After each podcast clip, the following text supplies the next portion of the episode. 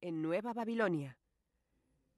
Pedro Matthews, a fines de los 40, ex cardenal de la Arquidiócesis de Cincinnati, Ohio, autodesignado Pedro II, pontífice máximo, cabeza de la única fe mundial Enigma Babilonia, vive en el Palacio del Templo en Nueva Babilonia.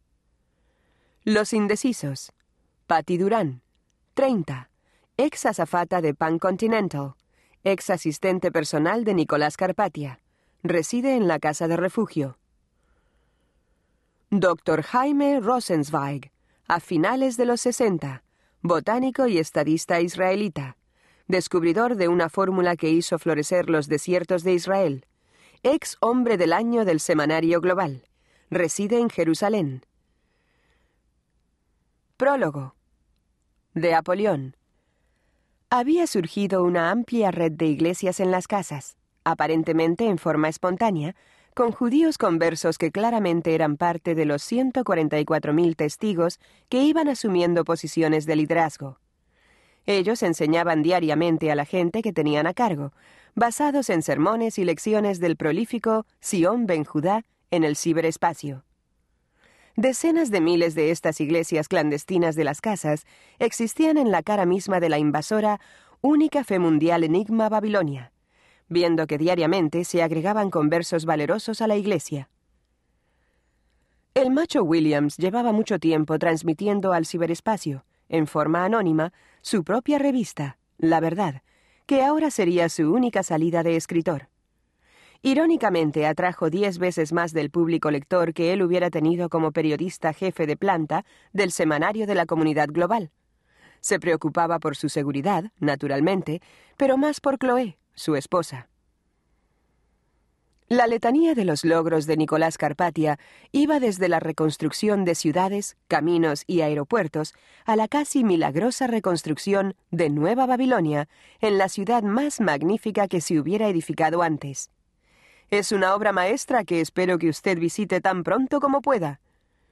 Su sistema de satélites celular solar, CELSOL, permitía que todos tuvieran acceso a todos por teléfono y la Internet, sin que importara la hora o la ubicación geográfica.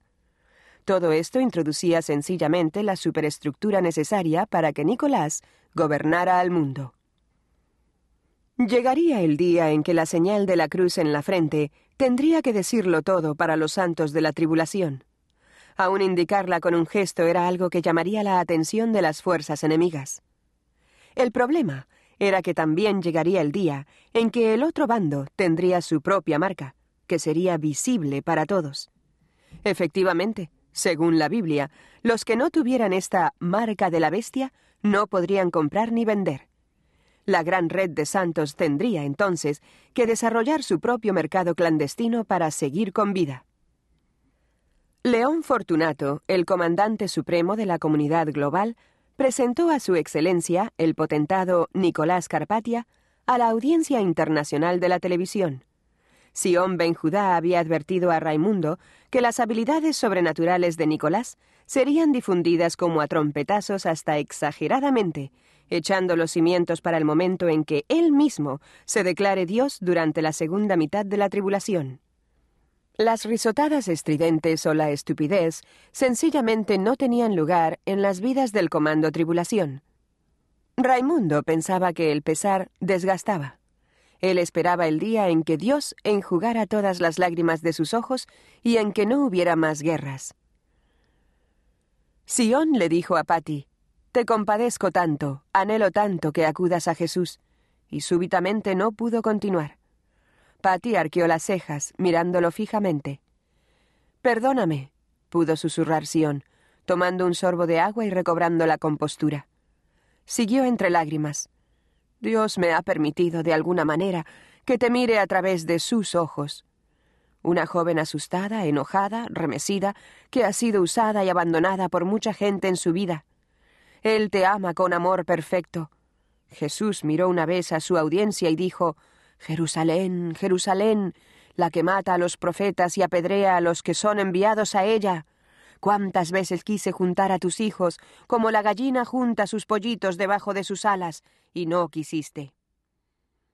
Señorita Durán, tú conoces la verdad.